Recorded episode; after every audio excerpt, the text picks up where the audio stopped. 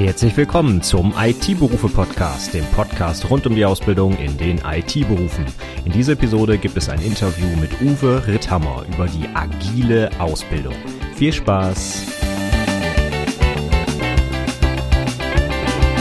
Hallo und herzlich willkommen zur 153. Episode des IT-Berufe Podcasts. Mein Name ist Stefan Macke und heute gibt es ein sehr, sehr spannendes Interview. Und zwar habe ich Uwe Ritthammer von der DATEV aus Nürnberg hier an Bord geholt, um mit ihm über ein für mich auch sehr interessantes Thema zu sprechen, und zwar die agile Ausbildung.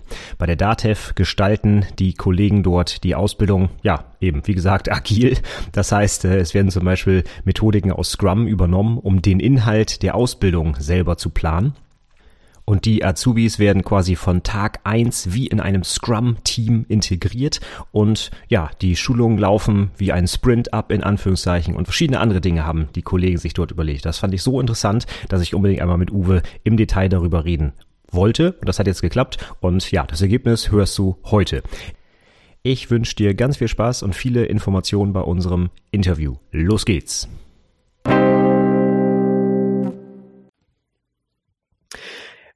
Gut, ich habe heute im Podcast einen sehr spannenden Interviewgast und zwar den Uwe Ritthammer von Datev und der erzählt uns heute etwas über ein agiles Ausbildungskonzept. Da bin ich sehr gespannt, denn wir Softwareentwickler kennen das ja aus unserem Alltag, dass wir agil arbeiten, aber wie das auch in der Ausbildung funktioniert, da äh, bin ich gespannt, ja, was die Kollegen da so machen.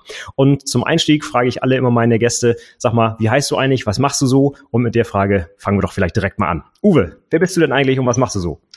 Ja, den Namen hast du jetzt schon verraten, das ist kein Geheimnis mehr. Uwe Ritthammer, ich bin Ausbildungsleiter bei der DATEV in Nürnberg, komme aus Franken, ich glaube, diesen Einschlag hört man, ähm, aber du hast ja selber in der Nähe, glaube ich, bei uns studiert, also du verstehst mich und ähm, ja, ich hoffe, die Zuhörer werden mich auch verstehen, trotz meines fränkischen Einschlages.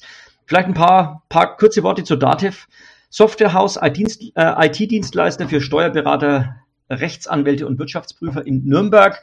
Circa ja, 8000 Mitarbeiter und insgesamt 200 knapp Auszubildende und Dualstudierende. Das ist so mein Umfeld.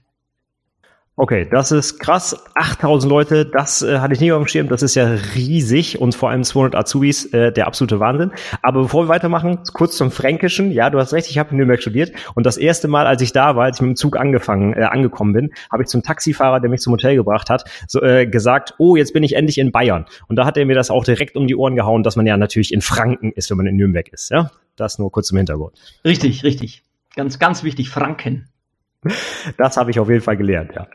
Also das finde ich ja äh, mega spannend. Also 200 Azubis, ähm, dafür bist du komplett zuständig für alle oder hast du da eine Teilgruppe oder wie kann man das vorstellen? Ja, ja also wir, wir haben ein eigenes Team für unsere Ausbildung. Wir sind insgesamt acht Personen mit mir zusammen und ja, managen quasi das rundum sorglos Paket Ausbildungsmarketing, Recruiting, Einstellungen, ähm, Betreuung über drei respektive viereinhalb Jahre bei unseren Verbundstudenten, die also Ausbildung mit Studium kombinieren, bis hin ähm, ja zur Übernahme in den Fachbereich machen wir quasi alles. Also eine kleine Personalabteilung in der großen Personalabteilung nur für Azubis. Okay. Und da habt ihr alle äh, aber einen technischen Hintergrund oder haben wir auch wirklich klassische Personaler dabei? Wir, wir haben auch klassische Personaler dabei. Wir haben auch ein breites äh, Berufespektrum. Also wir haben nicht nur IT-Berufe am Start, wobei man sagen muss, dass in den letzten Jahren der IT-Bereich ähm, schon überwiegt. Also ich sage mal knapp so 65 Prozent unserer Auszubildenden ähm, und, und Verbundstudenten äh, sind im IT-Bereich. Wir haben auch kaufmännische Berufe, Berufe Kaufleute für Dialogmarketing, Büromanagement ähm, und auch gewerbliche Berufe. Also ein, ein breites Spektrum, bunter Blumenstrauß. Spannend, ja. Ähm, also ich persönlich kannte die Datev auch vorher schon, einfach weil sobald es irgendwie um Steuern oder so geht, dann ist, dann fällt der Name eigentlich automatisch, ja. Also von daher, ich denke, das ist vielen äh, Hörern auch bekannt, aber dass ihr da wirklich so viele Azubis habt, also äh, wirklich Wahnsinn, ja. Und äh, wenn wir jetzt mal so ein bisschen an die Betreuung denken, also sicherlich Azubi hat äh, oder die, die Betreuung hat natürlich auch viel organisatorisches und Verträge und ich weiß nicht was, aber wo wir heute drüber reden wollen, ist ja quasi auch der Bereich der Technik, der da ausgebildet wird. Und bist du da in irgendwelchen, ja, wie soll man sagen, im Tagesjob in irgendwelchen Projekten aktiv? Oder ist das nur, wenn du dann quasi mit den Azubis zusammen diese Ausbildungsprojekte machst? Oder bist du nebenbei auch noch Softwareentwickler oder machst irgendwas anderes? Oder wie sieht so dein Alltag aus? Also ich, ich komme so aus der Softwareentwicklung, ähm, hab, hab da auch gelernt, beziehungsweise hinterher auch noch Informatik studiert, war ähm, ja die letzten Jahre immer sehr operativ mit den Azubis zusammen. Jetzt habe ich so als Ausbildungsleiter, äh, bin ich seit 2018, habe ich nicht mehr ganz so viel Zeit, mit den Azubis zu arbeiten, aber hin und wieder mache ich das noch ganz gerne und bin da auch gerade bei, bei den IT-Berufen in den Schulungsbereich noch eingebunden. Das heißt also wirklich auch mit den Azubis ab und an mal so ein, ja, ein, ein praktisches Projekt, wo sie auch wirklich eine, eine echte Software entwickeln für die DATEV zum Beispiel, ja? Genau so ist es. Ich habe jetzt schon rausgehört, also äh, ein, ein Studium der Informatik steckt dahinter. War da irgendwie ein Schwerpunkt dabei oder ein ganz breit aufgestelltes Informatikstudium oder was hast du da gemacht? Also vielleicht äh, fange ich mal fange ich mal ganz ganz vorne an. Also ich komme so, das, das traut sich heute immer kein Azubi im Bewerbungsgespräch sagen, dass er gerne Computerspiele macht. Ähm, aber sind wir mal ganz ehrlich, irgendwie hat uns hat uns die Welt fasziniert und so so bin ich zum Beispiel äh, zum Computer zur Programmierung gekommen. Äh, Atari 2600 Jetzt kann man natürlich auch ein bisschen auf mein, mein Alter schätzen, wenn ich so erzähle. C64, da habe ich dann mit Basic und Assembler angefangen. Amiga 500, ich glaube, das war jetzt so die klassische, die klassische Folge. Ähm, da etwas in C ausprobiert, bevor ich dann gedacht habe, Mensch, da muss eine Ausbildung machen. Damals noch zum Datenverarbeitungskaufmann, also sehr breit auch kaufmännische Inhalte. Ähm, und hinterher dachte ich mir, ich möchte noch ein bisschen mehr wissen, ähm, wie es geht, was dahinter steckt, warum ein Compiler äh, mich versteht, wenn ich ihm in irgendeiner Programmiersprache was sage und habe dann Informatik studiert.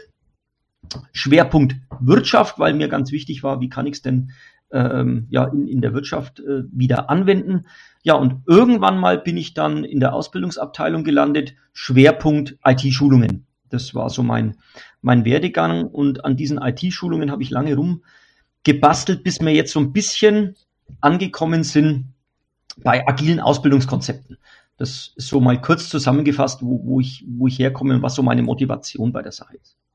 Also wirklich auch über Schulung von, ich sag mal, Mitarbeitern oder Kunden oder sowas hin zu Schulung von Azubis, in Anführungszeichen, ja? Genau. Witzig, okay.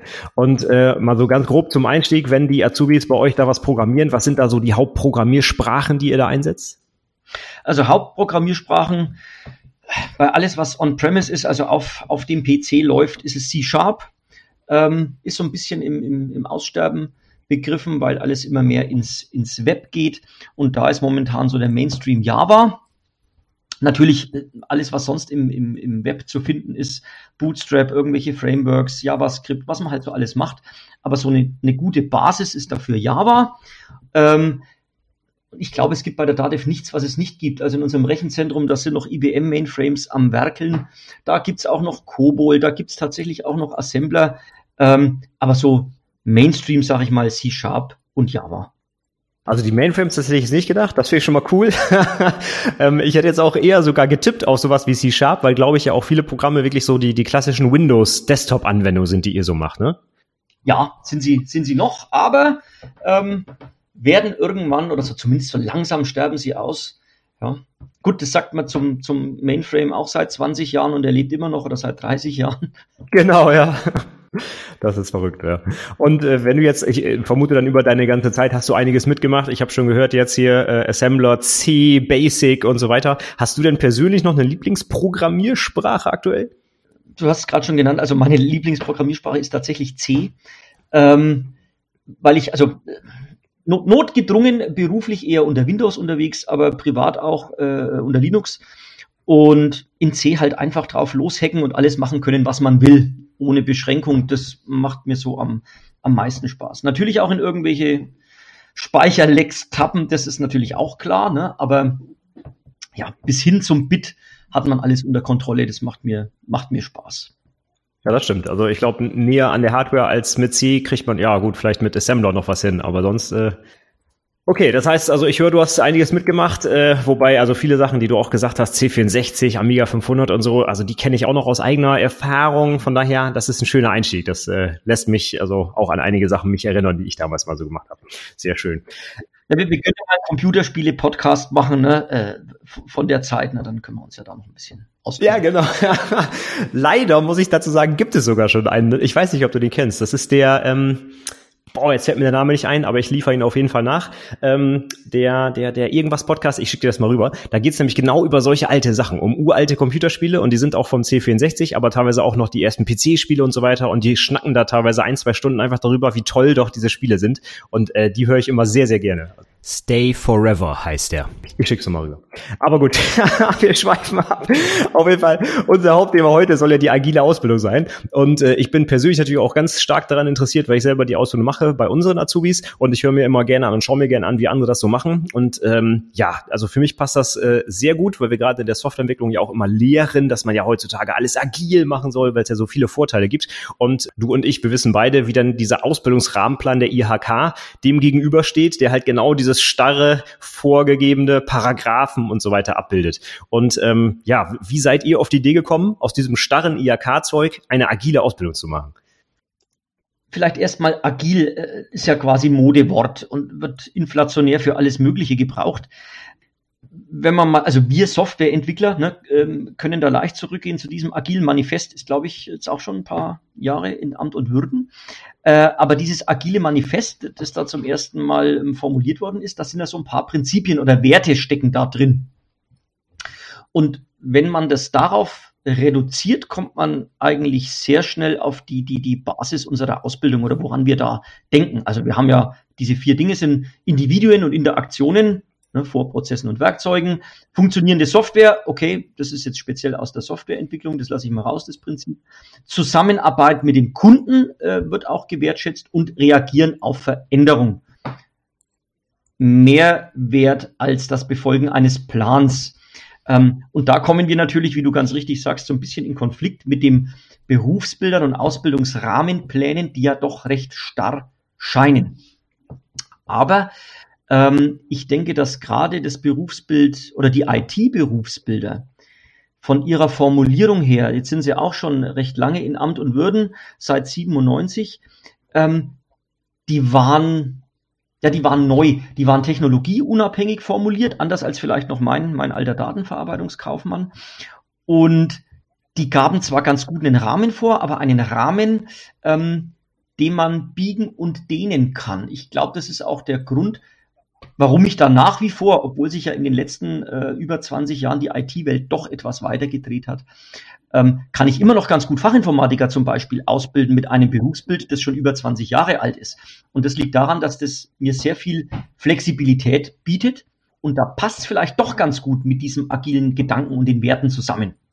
Ja, das heißt eigentlich, du, du sagst so, der Rahmen, klar, der ist vorgegeben und man sieht vielleicht auch als erstes die Paragraphen, aber der Rahmen an sich ist quasi so, so weit gefasst oder so flexibel, dass man sich innerhalb des Rahmens doch relativ äh, frei bewegen kann, richtig?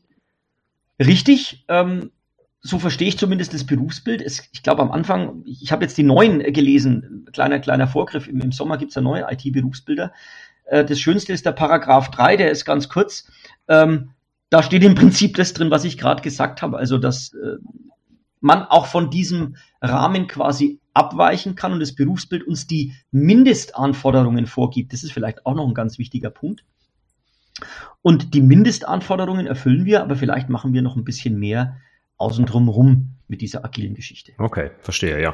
Also die neuen Berufsbilder sind ein mega heißes Thema. Da sind natürlich alle sehr gespannt drauf. Und äh, ich weiß nicht, ob wir uns vielleicht dazu nochmal unterhalten könnten, aber das ist auf jeden Fall äh, ein, ein ganz heißes Thema. Und ich habe es tatsächlich auch letzte Woche komplett durchgelesen schon mal, was da so gefordert wird. Und den äh, Paragraphen hatte ich tatsächlich nicht mehr auf dem Schirm, aber jetzt, wo du sagst, erinnere ich mich.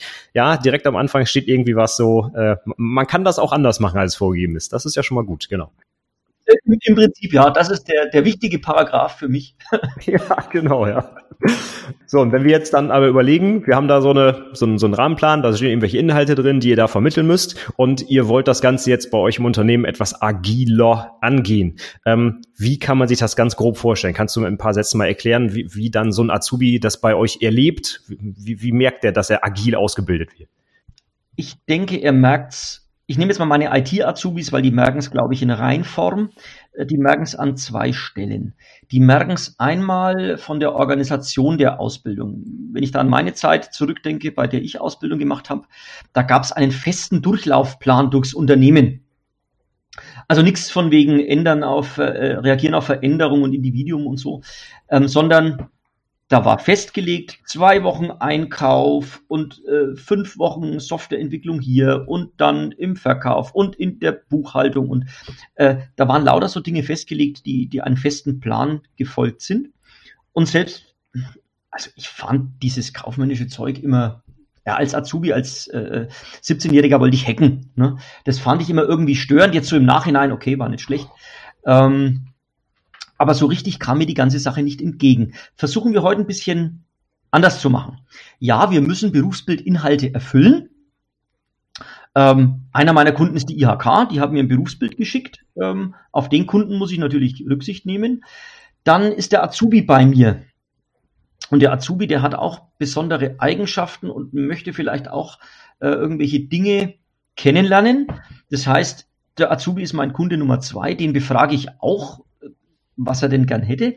Und dann habe ich noch einen dritten Kunden.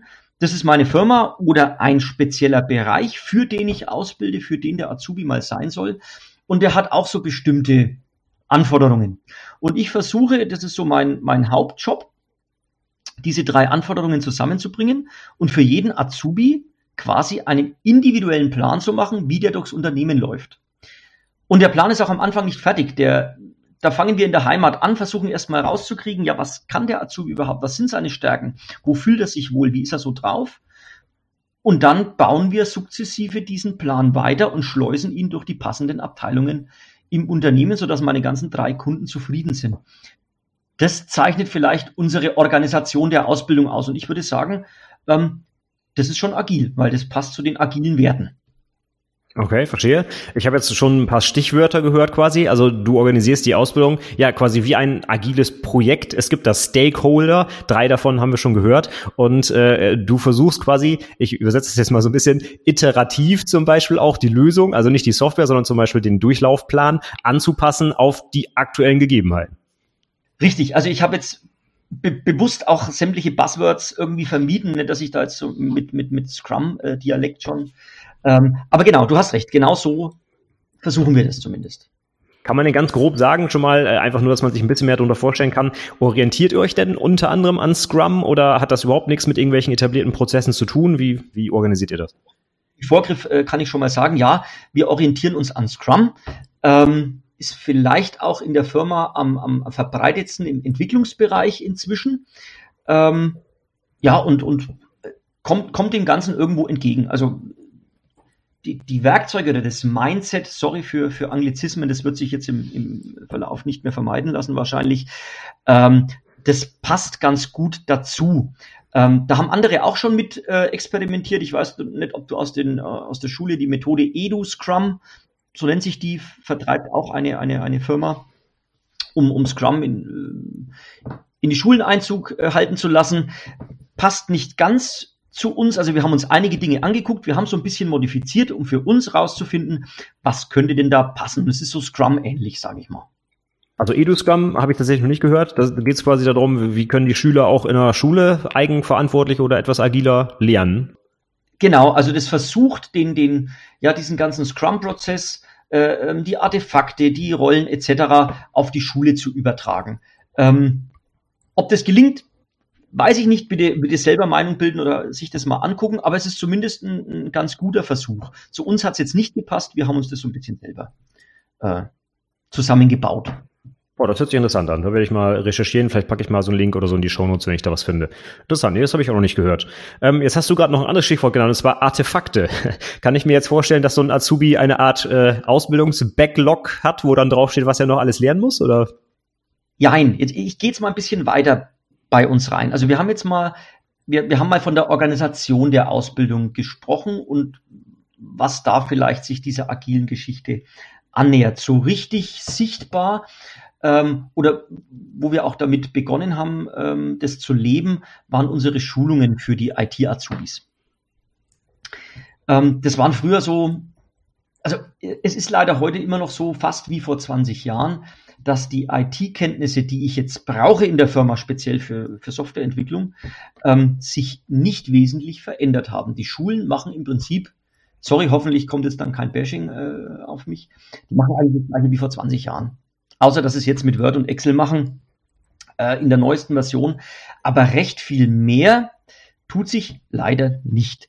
Außer äh, wer das Glück hat, in Informatik inzwischen Abitur machen zu dürfen, da sind die Inhalte wirklich recht gut. Die kriegen doch ein, ein breites Spektrum mit. Aber wenn ich mir angucke, was, was so an Real- und Wirtschaftsschule passiert, ist es im Wesentlichen Word, Excel, PowerPoint. Und das hat mit Informatik jetzt nicht so richtig was zu tun. Sorry dafür. Das heißt, ähm, ich muss in der Firma einen hohen Anfangsaufwand betreiben, um die jungen interessierten Leute die sich vielleicht zu Hause auch schon ein bisschen was beigebogen haben, auf ein gewisses Level zu heben, wo sie bei mir im Fachbereich mitarbeiten können. Es soll ja eine praktische Ausbildung sein. Die sollen ja nicht theoretisch irgendwelche Spielprojekte machen oder die dann hinterher in den Papierkorb geschmissen werden. Ich möchte, dass unsere Auszubildenden mitarbeiten können. Da muss ich etwas Aufwand leisten. Und deswegen haben wir schon seit jeher einen recht hohen ähm, Schulungsaufwand bei uns.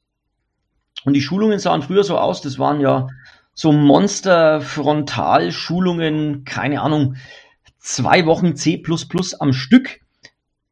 Das kann man mal machen, ähm, aber da sind die Leute hinterher platt. Und was bei den Einzelnen hängen bleibt, ist immer noch die Frage. Und wir haben jetzt versucht, ähm, diese großen Schulungsbausteine zu agilisieren, also falls es dieses Wort gibt, sonst gibt es jetzt.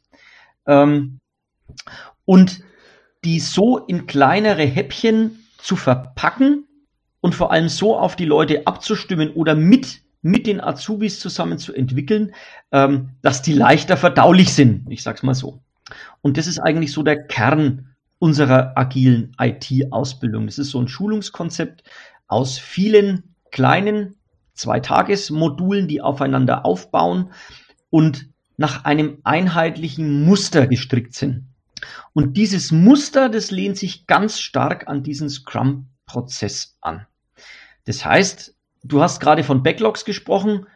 Die Schulungsinhalte dieser Bausteine stehen immer auf einem Backlog. Also da sehen die Azubis, was wollen wir denn in diesen zwei Tagen erreichen? Was wollen wir denn machen? Das ist unser Backlog. Und das Schöne beim Backlog, das können wir ja auch umpriorisieren, wenn wir merken, bei unserem ersten Daily sozusagen, Viele haben wir nicht bei zwei Tagen, das gebe ich zu. Ähm, aber so ein Daily am Anfang, wo man ein bisschen Vorwissen versuchen, zum jeweiligen Thema dieses Schulungsbausteins rauszukriegen und ähm, auf die Azubis ja zu übertragen. Und nach dieser Vorwissensabfrage wissen wir, ob unser Backlog taugt oder ob wir irgendwas umpriorisieren. Das ist so mal Schritt eins eines jeden Schulungsbausteins. Backlog mit den Schulungsinhalten für jeden Baustein, zwei Tage. Daily Stand-up ist quasi die Vorwissenabfrage von, von meinen Auszubildenden, dann gleichen wir das ab und dann steigen wir in dieses Backlog ein. Und meistens ist am Anfang immer so ein kleiner Rechercheauftrag für die Azubis, um in das Thema reinzukommen. In unterschiedlichen Kleinteams, also meistens zwei Mann, die bleiben meistens auch während dieser, dieser Bausteine zusammen. Da können wir dann auch solche schicken Sachen machen wie Pair Programming später zum Beispiel. Ähm, recherchieren die Themen, stellen sie den anderen vor. Dann ist meistens in jedem Zweitagesbaustein so eine Mini-Projektaufgabe, mit der wir uns die zwei Tage beschäftigen. Gerade bei den Programmierbausteinen, wo es um äh, Algorithmen geht, ist es meistens so ein kleines, ein kleines Spielchen, das ganz, an denen man ganz gut, ja, Algorithmen lernen kann. Kniffel zum Beispiel. Also ich weiß nicht, Würfelspiel Kniffel kennst du wahrscheinlich auch. Ja, das kenne ich. Hm. Bietet recht viel für so Algorithmen irgendwelche Werte. Bei Kniffel sind es jetzt nicht so viel, sind ja bloß äh, fünf Würfel. Äh, aber kleine Straße, große Straße, Würfelwerte in der Reihenfolge sortieren, irgendwas abprüfen, irgendwelche Werte in den Array stecken. Also da steckt an so einem Spielchen ganz viel drin. Und meistens nach unserer Vorwissenabfrage spielen wir das Spiel mit echten Würfeln. Also wir versuchen uns fachlich irgendwie in ein Thema reinzukriegen. Und da ist dann äh, der Auftrag, ähm, versucht mal dieses Spiel, das wir jetzt gerade fachlich gespielt haben, so ein bisschen äh, in Form zu bringen, äh, verdaulich zu machen, um das am anderen ja vielleicht näher zu bringen, der das dann IT-technisch umsetzen muss. Das heißt, wir machen dann zusammen User Stories, ohne dass wir wissen, dass das User Stories sind. Das sagen wir uns natürlich später schon, was das ist. Aber es geht einfach darum, viele IT-Dinge im Doing zu erfahren, sage ich jetzt einfach mal. Irgendwann setzen wir natürlich dann auch ans Gerät und versuchen das umzusetzen. Und am Ende eines jeden Schulungsbausteins haben wir dann auch immer noch eine kleine Retro, um zu gucken, ja, wie haben wir jetzt zusammen gelernt? was hat es uns gebracht? Was hätten wir, und mit wir meine ich wirklich wir alle, also was hätten wir als Azubis besser machen können beim Lernen? Was hätte uns mehr gebracht? Was hättet ihr als Referent dieser Schulung besser machen können? Da versuchen wir für alle sowas rauszukriegen. Das war so eine ganz grobe Skizze eines Schulungsbausteins. Hat, hat es schon was geholfen oder war es zu wirr? Nein, das hat super geholfen. Ich habe jetzt noch mehr Fragen als vorher schon verstanden. Also super gut. toller, toller Überblick auf jeden Fall. Ja, da, da hätte ich jetzt eine Frage, äh, um mir das nochmal etwas besser vorstellen zu können. Was wäre zum Beispiel der allererste Baustein, den Azubi mitmacht? Weil du hast jetzt gerade einen Baustein beschrieben, wo man tatsächlich am Ende auch schon was programmieren muss. Wenn ich jetzt wirklich ganz neu anfange, was wäre so mein Einstiegsbaustein? Also der allererste Baustein, der quasi, äh, das ist eigentlich gar kein Baustein, der noch vor dem ersten agilen Baustein kommt, sage ich mal, ist so ein kleiner Selbsttest. Weil ich habe ja vorhin gesagt, wir, wir wollen ja ähm, auf die Individuen eingehen. Und jetzt kann ich natürlich nicht alle Azubis äh, äh, durch die Schulungsmangel drehen, egal welches Vorwissen sie haben und wie sie schon drauf sind. Deswegen gibt's ganz am Anfang so einen kleinen, ja, Multiple Choice, selber entwickelten Selbsttest. Ja, da sind so ein paar Aufgäbchen drin, Programmierlogik, Struktogramme, äh, einfaches Coding in, in Java, äh, wo man irgendwelche Dinge in Reihenfolge bringen muss, bis hin zu komplexeren Sachen. Funktioniert sehr gut, also machen die Azubis selbstständig. Ähm, wir geben ihnen so ein bisschen Feedback, wo wir sie aufgrund dieser Einschätzung sehen. Und wir kriegen ganz gut raus, ja, auf welchem Level haben wir die denn einzuschätzen. Ähm, und wir versuchen tatsächlich möglichst homogene Gruppen zu machen, ähm, sodass die Azubis, wenn sie miteinander lernen, im gleichen Tempo lernen man sagt zwar immer, naja, wenn die Gruppen heterogen sind und da ist ein Guter dabei, dann kann der dem anderen was beibringen, funktioniert suboptimal, weil die Guten meistens die Fehler der nicht ganz so Guten einfach äh, aus dem Programmcode rausbasteln zum Beispiel und der andere relativ wenig lernt.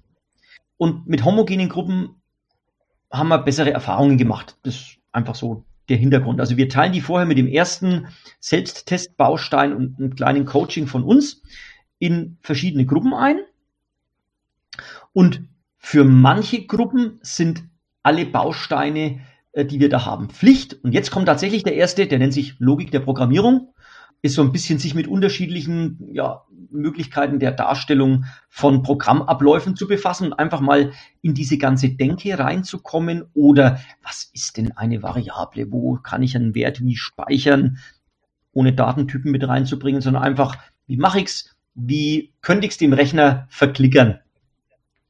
Das ist so der erste Baustein. Ja, wer schon in Java programmiert hat, der braucht sich diesen Baustein nicht antun. Er darf das aber machen. Also ich habe auch Azubis, die sagen, oh, man kann immer was dazulernen, möchte ich gern dabei sein. Also wir versuchen dann Pflichtbausteine für die einen, optionale Bausteine für die anderen zu machen, um ja auf jeden irgendwie eingehen zu können. Ja, also erster Baustein quasi Logik der Programmierung. Dann folgen ein paar Bausteine, die so ähm, dann der erste, wo man an die Programmierung rangeführt wird und dann wirklich auch mal, äh, jetzt müssen wir uns um Datentypen kümmern für unsere Abläufe, die wir vorher gemacht haben. Also jeder Baustein baut dann auch auf dem anderen auf. Im, im Stand-up reflektieren wir nochmal den letzten äh, Baustein. Das ist so diese Vorwissensgeschichte, die wir damit äh, verknüpfen. Und dann kommt immer so ein bisschen mehr dazu. Also in homöopathischen Dosen, sag ich mal, dann kommen äh, ein, zwei Bausteine zu Algorithmen, zu grundlegenden Datenstrukturen, dann fangen wir mit Objektorientierung an und es geht dann bis im letzten Baustein, äh, wo wir uns mit, mit, mit eher abstrakten Konzepten, wo wir dann bei Vererbung, Interfaces und solchen Dingen landen. Und da ist jetzt aber auch schon ein halbes Jahr Pi mal Daumen ins Land gegangen. Das finde ich schon mal sehr interessant, vor allem auch so mal so, so eine Vorstellung zu haben, wie lange das dann dauert. Also ich sage jetzt einfach mal, wenn ich so komplett bis hin zu Vererbung, Interface und so, ich sage jetzt mal ganz blöd, programmieren lernen will, äh, kann ich ungefähr sechs Monate rechnen. Wobei äh, individuell auf mich als Azubi eingegangen wird. Wenn ich schon was mitbringe, geht's vielleicht schneller, weil ich äh, Bausteine überspringen kann. Wenn ich noch nicht so viel weiß, mache ich halt quasi das ganze Paket mit. Richtig verstanden, ja? Genau, und dann, dann dauert es vielleicht auch länger, wobei ich sagen muss, was uns jetzt sehr überrascht hat. Also die, der ursprüngliche Gedanke war mal, ja, können wir uns Zeit sparen? Klar, man versucht immer irgendwas zu optimieren. Ah, geht's nicht auch ein bisschen schneller? Müssen wir drei, vier Wochen Schulungsblöcke irgendwo reinbauen? Äh, kann man das nicht mit, mit weniger Aufwand betreiben? Ähm, neben dem weniger Aufwand, den wir tatsächlich auch haben, lernen die Azubis tatsächlich schneller. Also es ist, ist kein Witz, wir sind überrascht worden, welches Tempo nach gewisser Zeit, wenn sich die Auszubildenden an die Methode gewöhnt haben. Die passen sich an diese Methode an, die sie von der Schule nicht unbedingt können. Wir haben einen Gewinn an Selbstständigkeit und wirklich ein höheres Lerntempo. Also ich fand es früher immer ganz schwierig, gerade wenn man zu diesen abstrakteren Themen kommt, wenn es wirklich um äh, Vererbung und, und äh, solche Dinge geht, ist ja schon nicht ganz trivial. Und das ist jetzt inzwischen fast schon ein Selbstläufer. Also die Azubis saugen das quasi auf, weil sie schon eine, eine, ja, eine Arbeitstechnik gelernt haben, wie sie sich an neue Themen ranmachen sollen. Dadurch, dass unsere ganzen zwei Tagesblöcke immer gleich sind, wissen sie schon, was kommt und im letzten Block machen sie das quasi schon selbstständig. Also sie, sie machen selber ein Daily und äh, machen ihr Backlog und gucken sich Themen an. Äh, ja, die verinnerlichen quasi diese Arbeitsmethode und das funktioniert wirklich super gut. Also kann ich nur jedem raten, das vielleicht mal auszuprobieren. Das finde ich natürlich cool, weil äh, quasi man beim Lernen ja damit auch gleichzeitig nochmal wieder das Lernen lernt, wenn man so will. Also eine neue Methode lernt, sich vielleicht das Wissen einzuteilen oder häppchenweise vorzugehen. Und äh, das finde ich eine coole Sache, weil wir ja gerade in der IT darauf achten müssen, dass die Leute auch dieses berühmte lebenslange Lernen irgendwie auf dem Schirm kriegen. Und ja, wenn man das direkt ab dem ersten Ausbildungsjahr selber macht, das ist ja eine tolle Sache, ja. Also es, es, dauert etwas, es ist jetzt nicht von Anfang an ein Selbstläufer, das muss man auch dazu sagen. Ähm, ich habe mir hier mal mitgenommen, so von den ersten Retro, also es ist keine lange Retro, wir, wir reden von einem Zweitagesbaustein und da machen wir am letzten Tag, spät Nachmittag, so eine Stunde Feedback oder so, das ist unsere Retro. Und man sieht auch an, an diesen Retros, wie die Azubis langsam was verinnerlichen. Die erste Retro, ich habe hier mal von ich glaube, das war Logik der Programmierung. Ja, da gab es so vier Felder mit äh, lachenden Gesichtern, mit einer Glühbirne, mit Aha-Effekten und so. Und bei dem einen äh, lachenden Gesicht, da habe ich jetzt, dass der Kaffee gut war, zum Beispiel als Kommentar eines Azubis, also anonym auf Karten. Der hat jetzt noch nicht so viel gelernt, worum es im Leben vielleicht geht, ne? Also. Ja, ja. guter Kaffee ist wichtig, aber trotzdem, ja also es hat schon auch Sinn, dass der Kaffee gut ist, aber der hat noch nicht so richtig verstanden, worum es dabei geht. Ja, dann, dann, dann habe ich so, ein so ein weinendes Gesicht. Da hat einer gemeint bei Logik der Programmierung, boah, das war mir fast zu technisch. Ähm, jetzt weiß ich nicht, von wem das war, aber irgendeiner ist da wohl drunter. Mit dem muss ich nochmal reden, ob Fachinformatiker vielleicht das Richtige für ihn ist. Ja. naja, wenn Logik der Programmierung schon so technisch ist, was machen wir dann, wenn es technisch wird? Also solche Sachen können natürlich da dabei auch rauskommen. Aber dann war so Sachen, wo man sieht, naja, ähm, ähm, sind noch sehr, sehr schulgetriggert. Da steht dann drin, äh, wir sollten mehr Übungen gemeinsam machen. Naja, hält dich denn davon ab, mit deinem Kumpel, mit deinem Mit-Azubi irgendwas gemeinsam zu machen. Das ist noch so die Vorstellung, der, der, Lehrer muss mir dann sagen, jetzt macht ihr bitte eine Gruppenarbeit. Also es ist wirklich am Anfang nicht ganz einfach dieses Selbstständige, wir wollen miteinander irgendwas lernen, miteinander arbeiten, wir wollen vielleicht auch Wissen teilen, was später mal sehr wichtig ist, äh, damit hinzukriegen. Aber so peu à peu ähm, funktioniert es dann. Jetzt habe ich mal ein paar Bausteine später hier mir noch ein Feedback mitgenommen. Und da ist nichts mehr von Kaffee. Da ist auch nimmer, wir könnten, das ist übrigens Datenbanken, weil du in, in deinen Fragen waren auch irgendwas wie, wie macht ihr das zum Beispiel beim Datenbankbaustein? Da ist nichts mehr vom Kaffee trinken, da ist auch nichts mehr, oh, kann ich nicht mit jemand anders zusammen lernen, sondern da kommen dann wirklich, ah, bei der Normalisierung, ich habe jetzt noch äh, irgendwie die IDEF 1X Methode im Internet entdeckt, die hätten wir uns vielleicht noch angucken sollen.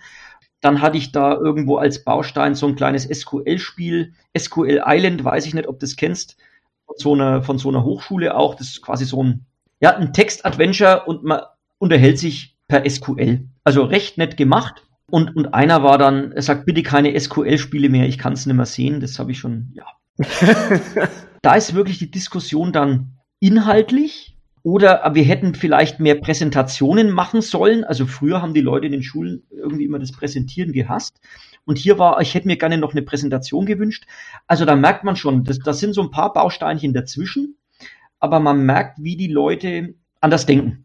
Also nicht mehr so das Oberflächliche oder der Lehrer muss mir was sagen, sondern wie hätten wir noch besser lernen können? Was hat uns inhaltlich vielleicht gefehlt? Wie hätten wir das noch reinbringen können? Und es gibt mir auch wieder Rückmeldung, was muss ich vielleicht in dem Baustein noch ein bisschen äh, verändern, dass die nächste Gruppe noch mehr davon hat. Also wenn's, wenn sich's machen lässt. Ich, ich nutze diese, diese iterative Geschichte natürlich auch, diese Zyklen auch, um, um die Bausteine zu verbessern oder zu verändern.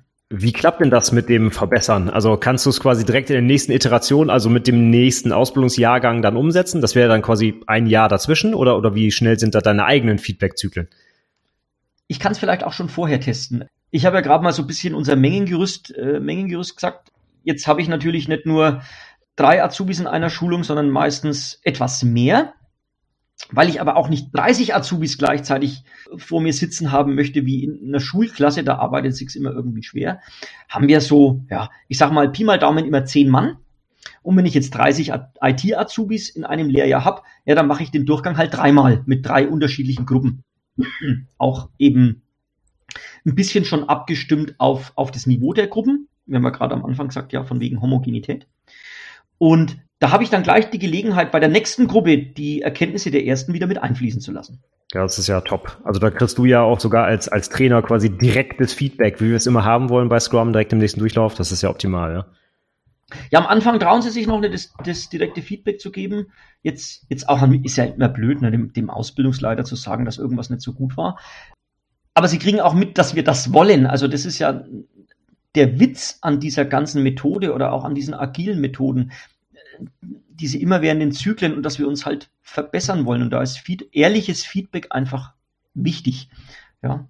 Aber irgendwann, wie gesagt, kriegen sie mit, wir sind an Feedback, wenn es konstruktiv ist, interessiert. Und auch wenn jemand den Kaffee lobt oder die Kaffeemaschine, damit kann ich auch professionell umgehen. ja, sehr gut. Ja, meine Frage, die du gerade angesprochen hast, die tatsächlich auf der Liste stand, wie ihr jetzt bei konkreten äh, Technologiefragen vorgeht, aber ich glaube, das hat sich schon ähm, selbst beantwortet. Also ich habe zum Beispiel einen Baustein, was auch immer, SQL, und dann wird das halt in diesem Baustein gemacht, ja? Genau. Und dann würde ich noch gerne eine Frage stellen. Und zwar haben wir jetzt quasi, ich glaube, so ein bisschen implizit die ganze Zeit von Softwareentwicklung geredet. Ähm, macht ihr auch noch die anderen IT-Berufe, zum Beispiel so ein Systemintegrator? Und wenn ja, macht der auch diese Programmierbausteine mit oder ist das dann noch irgendwie anders? Der macht die auch mit bis zu einem gewissen Grad. Jetzt müssen wir wieder ins Berufsbild vielleicht gucken. Die IT-Berufe sind sich ja in diesen Kernqualifikationen, ähm, das, das war ja neu im Prinzip, zu sagen, okay, ich habe eine Berufsfamilie und diese Berufsfamilie, die haben alle irgendwas gemeinsam, diese Kernqualifikationen.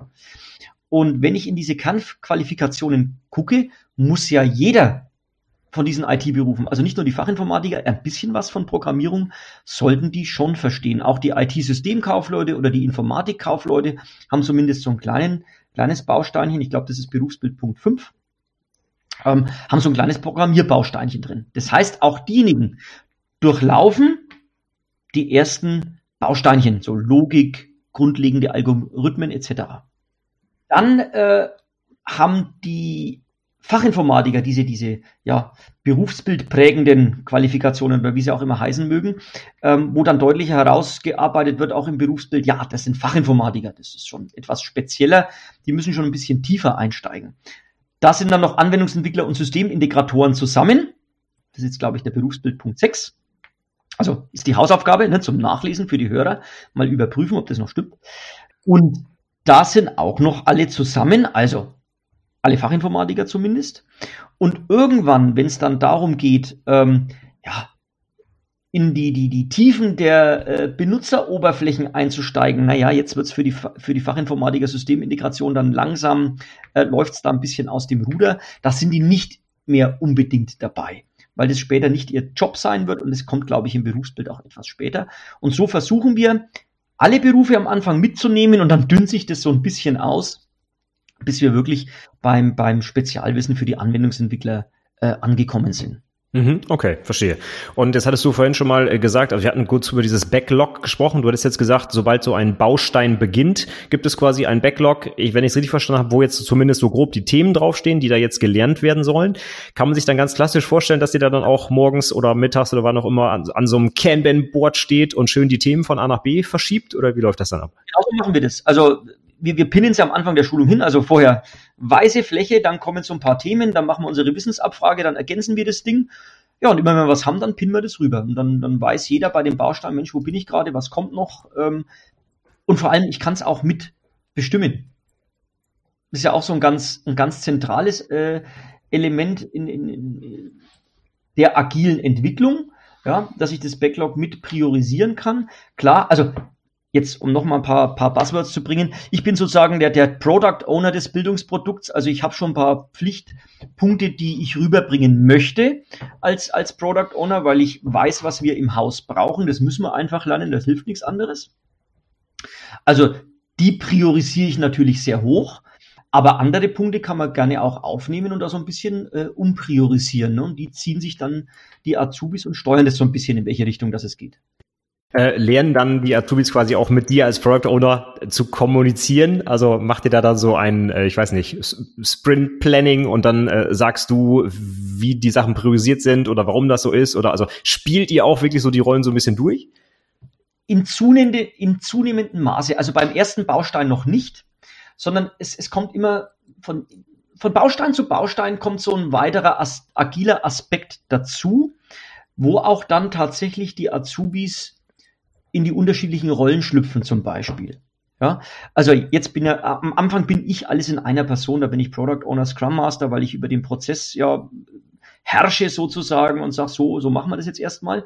Aber in zunehmendem Maße äh, übernehmen das die Azubis. Und es gipfelt dann, das besondere Zuckerl habe ich noch nicht äh, verraten, das gipfelt in so einer Projektwoche. Die haben wir aktuell tatsächlich. Also wir haben gerade ähm, ein paar Leute in einer Projektwoche sitzen.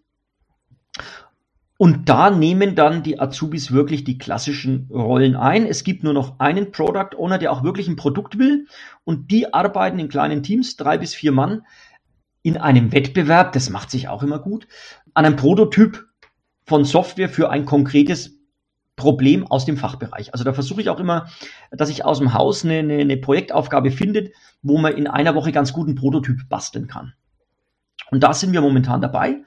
Und bis dahin haben die Azubis diese einzelnen Steps so verinnerlicht, dass sie den Prozess tatsächlich nach Scrum selber steuern können, in einem gewissen, auf einem gewissen Level natürlich. Also das, das hört sich mega spannend an. Am, am Ende dieser kleinen, ich sag's mal, Ausbildung innerhalb der Ausbildung wirklich ein echtes Projekt mit Kollegen in den Rollen durchzuführen. So, also äh, kann man ja quasi direkt in die äh, in den Beruf starten danach. Ja? Da kann man wirklich gut starten und ich glaube, das schätzen auch unsere, unsere Fachbereiche, dass die Azubis, also die sind vorher natürlich schon dort, weil unsere zwei Tagesbausteine füllen nicht eine ganze Woche, wie der Name schon sagt, nämlich nur zwei Tage. Die anderen drei Tage sind sie schon im Fachbereich und die können so quasi das, was sie bei uns lernen, auch immer gleich wieder mit einfließen lassen. Und das schätzen die Fachbereiche natürlich auch, dass die Azubis sukzessive in einem halben Jahr immer wieder mit, mit, mit neuem Wissen oder neuen Fähigkeiten da ankommen und sehr gut in den Entwicklungsprozess schon im ersten Ausbildungsjahr äh, integrierbar sind. Und für diese zwei Tage, wo Sie in der Schulung sind, das ist dann quasi euer Job als Ausbildungsteam, die Leute da zu betreuen. Und die restlichen drei Tage äh, macht ihr dann halt alles, was noch so anfällt in der Ausbildung, richtig? Genau, beziehungsweise ich habe ja gerade gesagt, ne, äh, wenn ich drei Gruppen habe, die ich jeweils zwei Tage die Woche beschule, Nein, ich bin den Samstag nicht mit drin für die Rechenkünstler, sondern es ist dann vielleicht Freitag und Montag. Also wir sind, wir sind ausgelastet, auch wenn wir nur in Anführungszeichen zwei Tage Schulung machen pro Gruppe. Es gibt mehrere Gruppen. Und das Ganze will ja auch noch ein bisschen konzipiert werden. Von daher, also es wird uns nicht langweilig. Auch ja, das, das glaube ich auf jeden Fall, ja.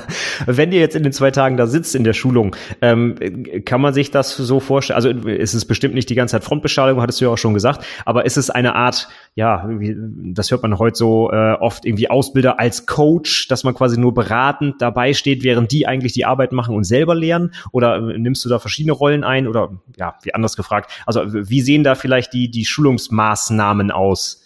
Also letzteres. Ähm, du hast von verschiedenen Rollen gesprochen. Ja, ich nehme verschiedene Rollen äh, ein.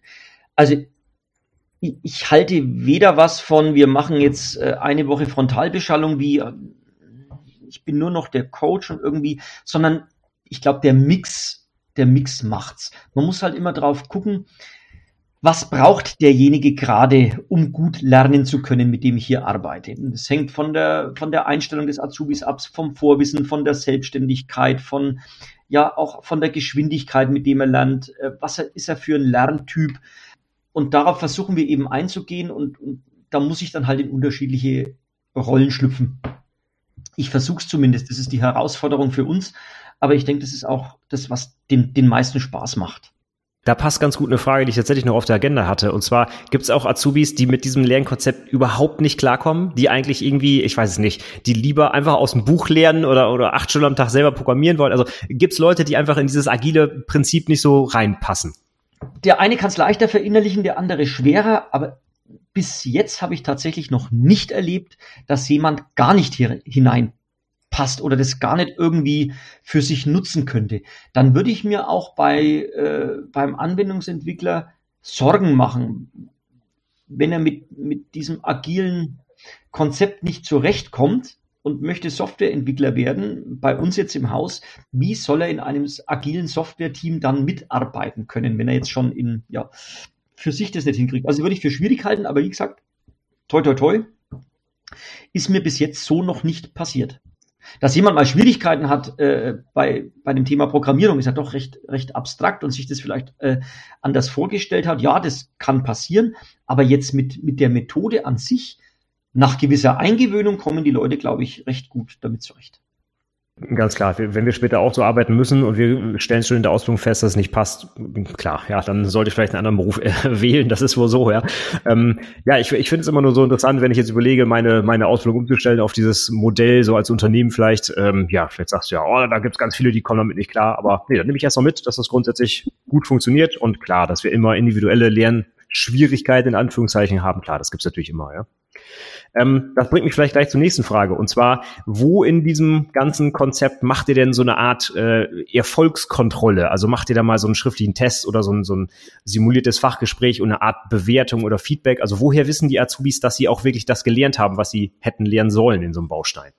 Also Feedback äh, gibt's eigentlich permanent. Da, da, ich ja sowieso mit den Azubis arbeite, du hast gerade von Coach gesprochen oder ich habe auch von Coach gesprochen, ich bin mit denen auch manchmal am Rechner und dann haben die ein Problem, dann gucken wir in den Code rein, dann stelle ich ein paar Fragen dazu, aber jetzt nicht, um die irgendwie prüfen oder testen zu wollen, sondern ich möchte die ja weiterbringen, sehe aber natürlich sehr gut, wo der Einzelne steht. Und wir nehmen uns dann auch Zeit und machen so, ja, nach, nach drei Bausteinen, wenn wir jetzt sagen, okay, jetzt haben wir sie doch intensiver kennengelernt, dann nehmen wir uns mal wirklich Zeit, äh, nehmen uns mal einen Freitag her und versuchen mit jedem halbe Stunde, Stunde zu sprechen, was wir denken, äh, wo er steht, wo er vielleicht noch was tun könnte und versuchen auch rauszukriegen, wie sich der oder diejenige fühlt. Ähm, also ich glaube, per permanentes Feedback macht's. Ähm, ich bin jetzt kein, kein Freund von irgendwelchen Tests. Bin froh, dass ich innerbetrieblich keine schreiben muss, weil dann müsste ich die ja auch korrigieren, das mache ich nicht gern. das lasse ich, lass ich der Schule machen. Ähm, am Ende geben uns die Ergebnisse recht. Also wenn jetzt unsere Azubis alle grottenschlecht in der Prüfung abschneiden würden, sei es im Fachgespräch, äh, Projektarbeit später oder bei der theoretischen Prüfung, dann würde ich mir Sorgen machen. Dann müsste ich sagen, also die Methode taugt anscheinend nichts, weil ich denke, die sind gut für uns geeignet und haben das Berufsbild gelernt und hinterher können sie nichts. Aber da das eben nicht der Fall ist, da die rel also relativ gut, eigentlich schon, ich will ja jetzt nicht angeben, ja, ähm, ja will ich doch, ähm, überdurchschnittlich abschneiden, bin ich da eigentlich recht zuversichtlich, dass die Methode und unsere, unsere Feedbacks auch ohne Leistungskontrolle funktionieren. Und in, in den Fachbereichen äh, gibt es übrigens auch regelmäßige Feedback-Runden in längerem Zyklus, ja, so sechs bis acht Wochen, setzen wir uns auch hier zusammen, geben uns Feedback. Ja, offene Feedback-Kultur, ich glaube, das ist ganz wichtig und das, das lernen die auch da schon in, in diesen Bausteinen. Okay, das finde ich äh, sehr, sehr gut. Hintergrund meiner Frage ist unter anderem auch, wir kennen die IHK-Prüfungen, wo die alle am Ende durch müssen und die Fragestellungen oder die Themen sind ja manchmal so ein bisschen komisch und deswegen hätte ich jetzt gedacht, vielleicht gibt's ja am Ende eines Bausteins nochmal, keine Ahnung, wir machen jetzt gemeinsam mal vier IHK-Prüfungen durch, um zu gucken, ob ihr das richtig verstanden habt, wie die IHK es denn gern von euch hören will habe ich, also wir haben gerade von dem Datenbankbaustein mal gesprochen. Ich habe tatsächlich am Ende habe ich so zwei, drei IHK-Aufgaben mal reingestreut und die machen wir dann einfach. Und, und gucken, was, was bei rauskommt. Also äh, ist mit drin. Und dann sehen wir ganz gut, ob es funktioniert. Ja, also äh, kurz zwischendurch, also äh, läuft super. Ich, ich äh, muss mir schon hier durchstreichen, was wir alle schon nebenbei mit beantwortet haben, weil das ist super, super spannend und äh, ganz klasse. Ich bin auch begeistert von der ganzen Sache. Ich glaube, das kam so ein bisschen in Ansätzen vielleicht rüber, dass ich wirklich glaube, dass, dass diese agile Methode funktioniert. Also äh, zweckheilig die Mittelergebnis gibt mir, gibt mir zumindest recht und ich bin Fan von. Ja, ich glaube zu Recht. Also das, das hört sich wirklich spannend an. Ich könnte mir auch vorstellen, einfach als Azubi, dass es auch äh, ja mega Spaß macht, dieses dieses äh, selbstverantwortliche und im Team arbeiten und am Ende so ein kleines Projekt machen und so. Also das ist einfach ja Learning by Doing und rein ins ins kalte Wasser und machen und so. Das das finde ich echt super. Ja. Du kannst dich ja gerne nochmal bei uns bewerben, vielleicht. Ja, ja, da haben wir das kleine Problem, dass Nürnberg so ein paar Kilometer weg ist. Sonst. genau, ja. Was ich noch äh, für eine Frage hätte, äh, du hast jetzt schon oft erzählt von diesen Bausteinen. Ähm, was steckt da genau vielleicht an Material dahinter? Habt ihr da zum Beispiel irgendwie, ich weiß es nicht, Videokurse ausgearbeitet oder irgendwelche schriftlichen Sachen, die sich durchlesen oder vielleicht sogar einen Podcast aufgenommen oder irgendwas? Oder welcher Aufwand steckt für den Ersteller dieses Bausteins dahinter? Der Ersteller des Bausteins. Also wir haben für jeden diesen Baustein eine sogenannte Lernzielplanung. Also wir haben das natürlich für uns schon ein bisschen formalisiert, wo eben drin steht, was ist das Ziel einer Lernsequenz, welche Methoden oder welchen Methodenmix wollen und können wir anwenden. Das sind dann auch so ein paar Beispiele, was man machen kann. Ähm, woran messen wir vielleicht den Erfolg? Was wollen wir bei den Azubis sehen? Und ähm, ja, dann sind noch ein paar, paar Medien, die man dazu verwenden kann. So ist die Lernzielplanung eines jeden Bausteins aufgebaut. Und dann ist die im Prinzip in, in Abschnitte gegliedert. Also jetzt nicht minutenweise, sondern eher stundenweise, wo man sagt, naja, aus unserer Erfahrung brauchen die Leute eines gewissen Levels so lange, um sich mit, keine Ahnung, drei Schichten Architektur von Datenbanken zu befassen oder mit Entity Relationship Modellierung oder, oder, oder. Ähm, und das muss jemand, der so einen Baustein konzipiert, eben tun und sich Gedanken machen, wie könnte ich ein Thema rüberbringen, wie könnten die Azubis dieses Thema gut begreifen. Und da sammeln wir zum Beispiel auch Medien, die wir verwenden können. Also ich habe gerade gerade von diesem SQL Island gesprochen. Das ist da zum Beispiel als Link drin zu sagen, ja, damit kannst du es probieren. Wenn ich jetzt äh, Azubis habe, die da drauf stehen, ja, jetzt wenn die alle keinen Bock haben auf so ein SQL-Text-Adventure, wird es natürlich nichts. Dann brauche ich irgendwas anderes.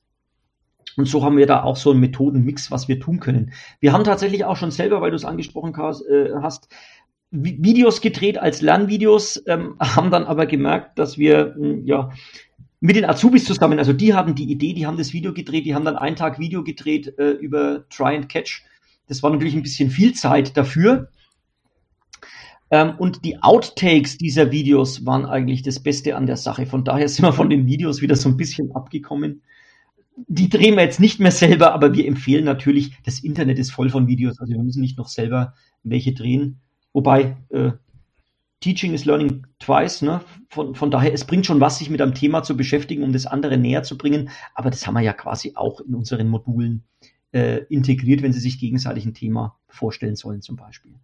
Äh, äh das ist äh, ja auch eine coole Geschichte, dass sie sich mal zumindest ausprobieren durften als Videodreher, ja? Finde ich ja witzig. Hintergrund meiner Frage ist, dass ich seit Jahren auch irgendwie gerade die Einführung in die Programmierung mit so einem selbst entwickelten Java-Tutorial mache. Und ähm, irgendwie merke ich halt über die Jahre auch, das ganz schön viel Aufwand, das immer auf den neuesten Stand zu bringen. Und äh, ja, ich frage mich einfach, ob ihr das alles auch in-house quasi abdeckt oder ob ihr einfach ja ähm, verfügbare oder vorhandene Medien dafür nutzt. Ja. Genau, wir, wir, wir nutzen, was es gibt. Also wir haben hier quasi diese Lernzielplanung ist auch wieder der Rahmen, und wir füllen den aus mit, mit Medien und Inhalten, die es gibt. Und dann wird natürlich die Sache nicht ganz so aufwendig, weil dann müssen wir nur den, den Rahmen aktuell halten und bedienen uns quasi, das Internet ist groß, ähm, gibt es viele äh, kostenlose Inhalte, es gibt auch welche, die man kaufen muss, machen wir dann halt auch, wenn es äh, Not tut oder wenn es gut ist, der Inhalt, und wir bedienen uns daran und reichern die, die, die Bausteine dadurch an.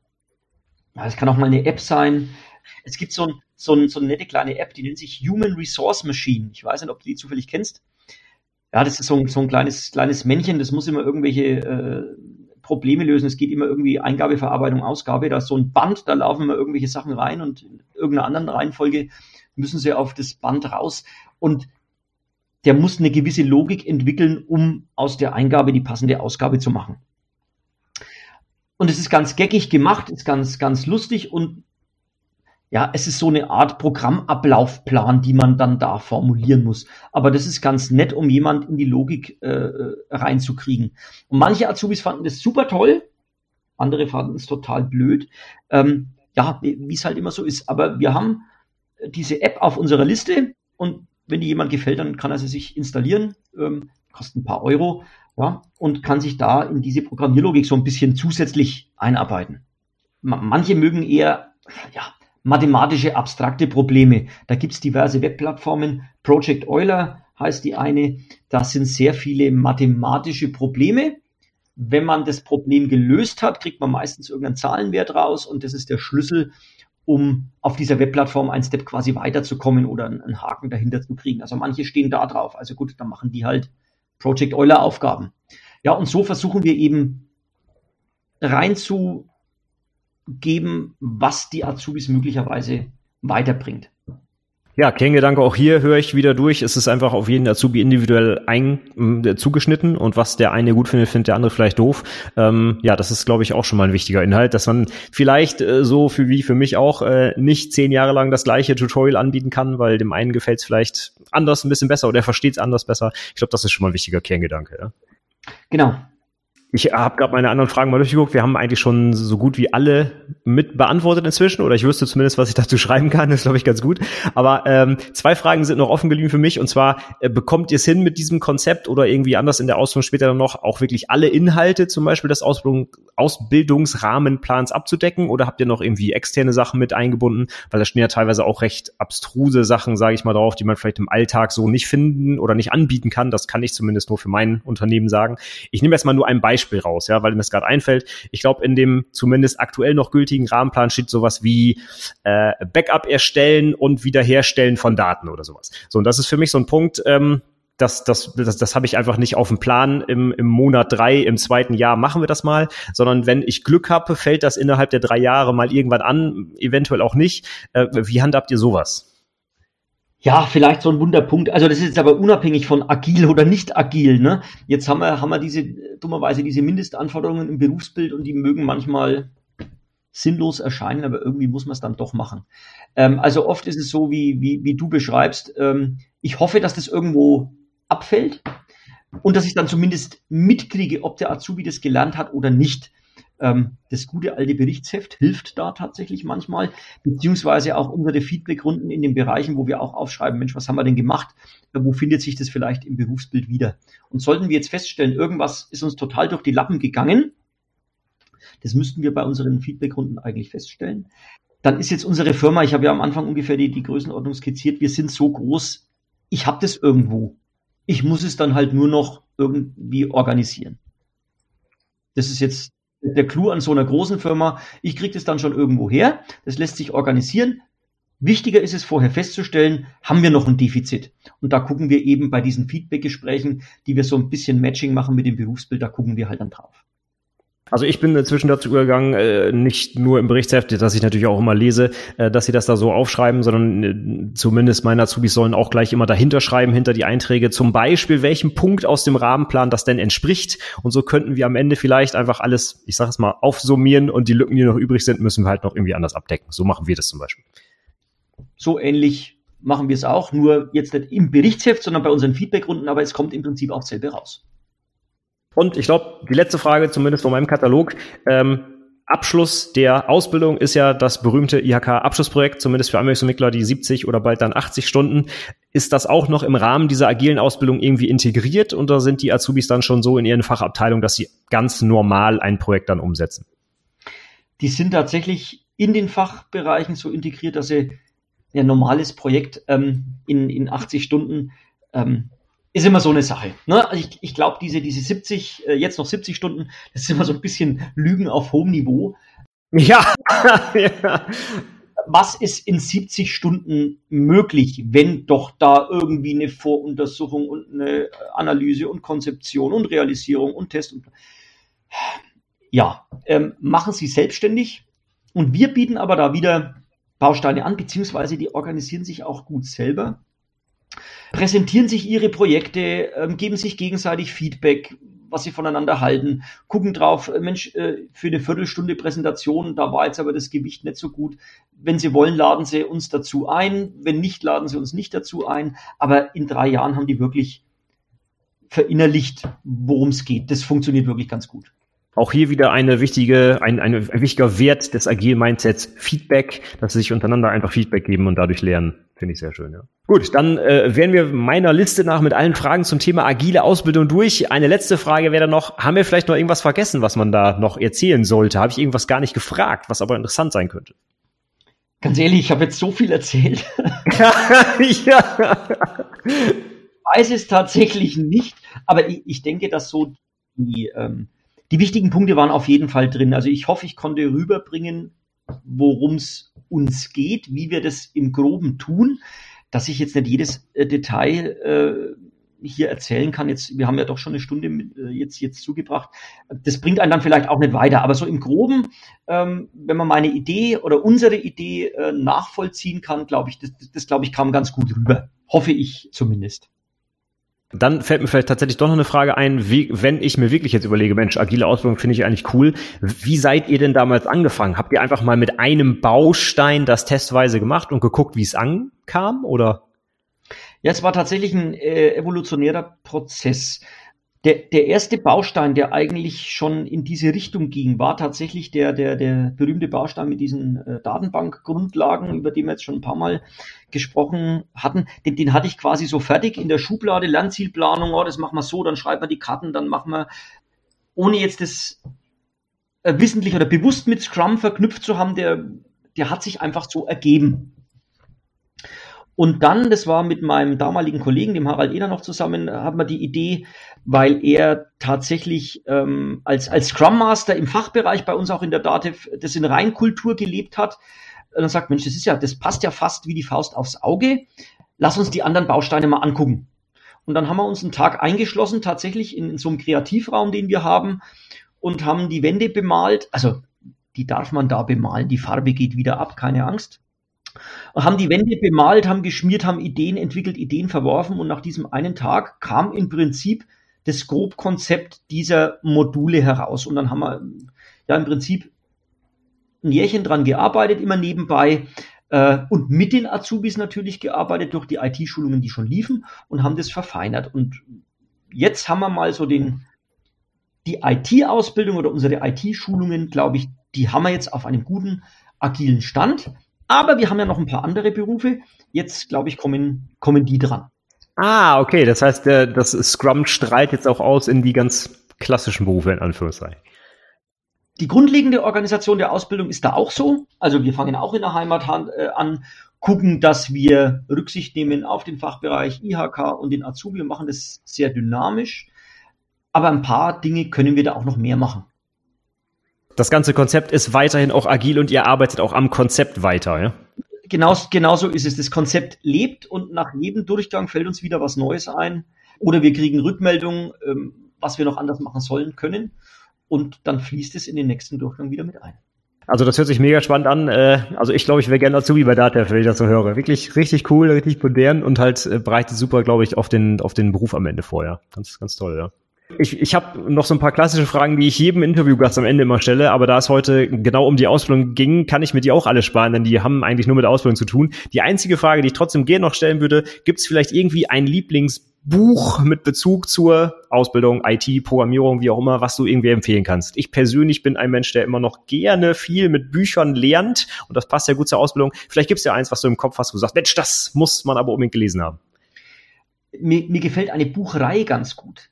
Kennst du diese von Kopf bis Fuß Reihe? Oh ja, die ist cool, ne? Äh, das letzte, was ich aus dieser Reihe gelesen habe, war Entwurfsmuster von Kopf bis Fuß und äh, ich finde die Reihe wirklich toll. Das sind so Mitmachbücher. Und die, die folgen auch einem ganz anderen Konzept wie ein Buch, wo ich nur irgendwas lese. Die sind richtig genial. Da sind Kreuzworträtsel drin zu dem Thema und solche Dinge. Und die finde ich wirklich super. Also die, äh, die kann man sich, äh, da kann man sich drauf einlassen. Man sagt, ich möchte jetzt ein Thema lernen die sprechen da wirklich ähm, ja, ähm, breit verschiedenste Lerntypen an, da hat man wirklich am meisten von. Also die sind mir da in den Kopf gekommen, als ich, als ich die Frage von dir gehört habe. Super Tipp, kann ich auch persönlich weiterempfehlen. Eine ganz tolle Geschichte. Gerade auch das Design Pattern, das war auch das erste Buch, was ich überhaupt zum Thema gelesen habe vor, ich weiß nicht wie viele Jahren inzwischen schon. Und ich fand das super witzig gemacht, gerade auch mit den Beispielen, die dann haben und so. Ist alles mega äh, spielerisch und ganz toll, ja paar Jahre auf dem Markt, aber trotzdem äh, sind die gut. Ja, super. Dann haben wir jetzt wirklich alles abgehakt. Es war eine, eine ganz tolle Geschichte heute, agile Ausbildung. Ich nehme auch ganz viel mit, was ich zumindest mal ausprobieren werde, ob das bei uns auch funktioniert. Klar, wir sind ein bisschen anders von der Größenordnung her. Also ich habe insgesamt vier Azubis, da kriege ich jetzt nicht drei Teams voll, das ist klar. Aber ich glaube, gerade so ein paar äh, Kleinigkeiten, die man auch einfach im Alltag umsetzen kann, habe ich mir da auf jeden Fall mitgenommen. Und ich hoffe natürlich auch die, die Zuhörer hier auf jeden Fall. Wenn wir jetzt jemanden hier dabei haben, der dann noch mehr wissen will oder der sich vielleicht bei dir bewerben will oder wie auch immer, ähm, wie kann man dich denn vielleicht am besten kontaktieren? Bist du irgendwo im Internet zu finden? Kann man dich irgendwo anschreiben oder wie würde das laufen? Ja, also ich hoffe, ich drehe da keine Lawinen los und sage immer, eh gerne an mich wenden. Einfach kein Problem bei Fragen, mich gerne anmailen. Wenn man über die Dativ-Webseite kommt, müsste man irgendwo meine Mailadresse finden, wo, wobei ich liebe sie dir auch gerne nochmal mit. Äh, da bin ich gut erreichbar. Ähm, ich bin tatsächlich jetzt so kein Fan von sozialen Netzwerken. Also ich bin nicht in Xing unterwegs und mein Facebook-Account, da kriege ich schon immer Schelte, warum ich mit äh, den Leuten da nicht kommuniziere. Ähm, das stiehlt mir zu viel von meiner Zeit tatsächlich. Also am besten, wer von mir was will, mich direkt anschreiben, anrufen, ähm, gebe ich gerne jederzeit Auskunft. Das ist überhaupt kein Problem. Man muss nicht überall präsent sein. Das kann ich gut nachvollziehen. Ähm, ja, da haben wir auf jeden Fall äh, Kontaktmöglichkeiten, denke ich mal, genug. Alternative ist noch irgendwie ein äh, äh, Kommentar unter die Episode hier. Ich leite das dann natürlich weiter. Also ich packe alles, wie man dich kontaktieren kann, äh, was, was freigegeben ist, in Anführungszeichen natürlich in die Shownotes. Da findet man das dann alles. Vielleicht noch als, als Schlusswort, weil du eben gerade gesagt hast, ähm, ich würde keine Methode kopieren. Die funktioniert bei uns super gut. Das hängt aber vielleicht auch von den handelnden Personen ab. Also die muss natürlich auch, auch, auch mir als dem Lehrenden liegen. Wenn, ich damit nicht umgehen kann, hilft es leider überhaupt nichts. Die muss auch zur Firma passen, zur Philosophie, zu den Menschen. Ich denke, das ist ganz wichtig. Also ich würde nichts äh, kopieren. Ich würde gucken, was passt für mich, wie du das auch schon gesagt hast. Was könnte ich denn da vielleicht rausnehmen? Für mich, für meine Firma, für meine Auszubildenden und dann einfach mal mit Kreativität ausprobieren. Und dann vielleicht auch die entsprechenden Scrum-Schleifen drehen. Darauf basiert das ganze ja und ich denke, dann kann man das ganz gut für sich adaptieren. Das finde ich ein schönes Schlusswort. Dem ist nichts mehr hinzuzufügen. Deswegen sage ich erstmal vielen Dank für das tolle Gespräch heute und hoffentlich bis demnächst. Ja, danke auch. Hat sehr viel Spaß gemacht. Bis demnächst.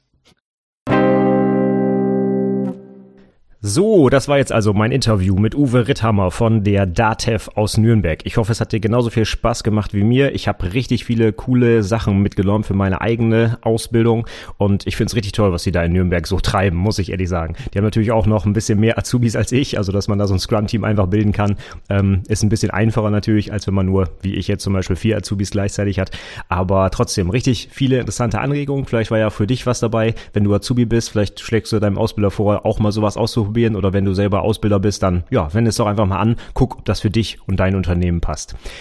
Ich habe auf jeden Fall viel mitgenommen und wenn es dir auch so geht oder wenn du noch Fragen hast, wenn noch irgendwas offen geblieben ist, dann kontaktiere uns doch gerne. Die Kontaktdaten findest du wie immer in den Show Notes unter itberufepodcast.de slash 153 für die heutige 153. Episode, die das hier war.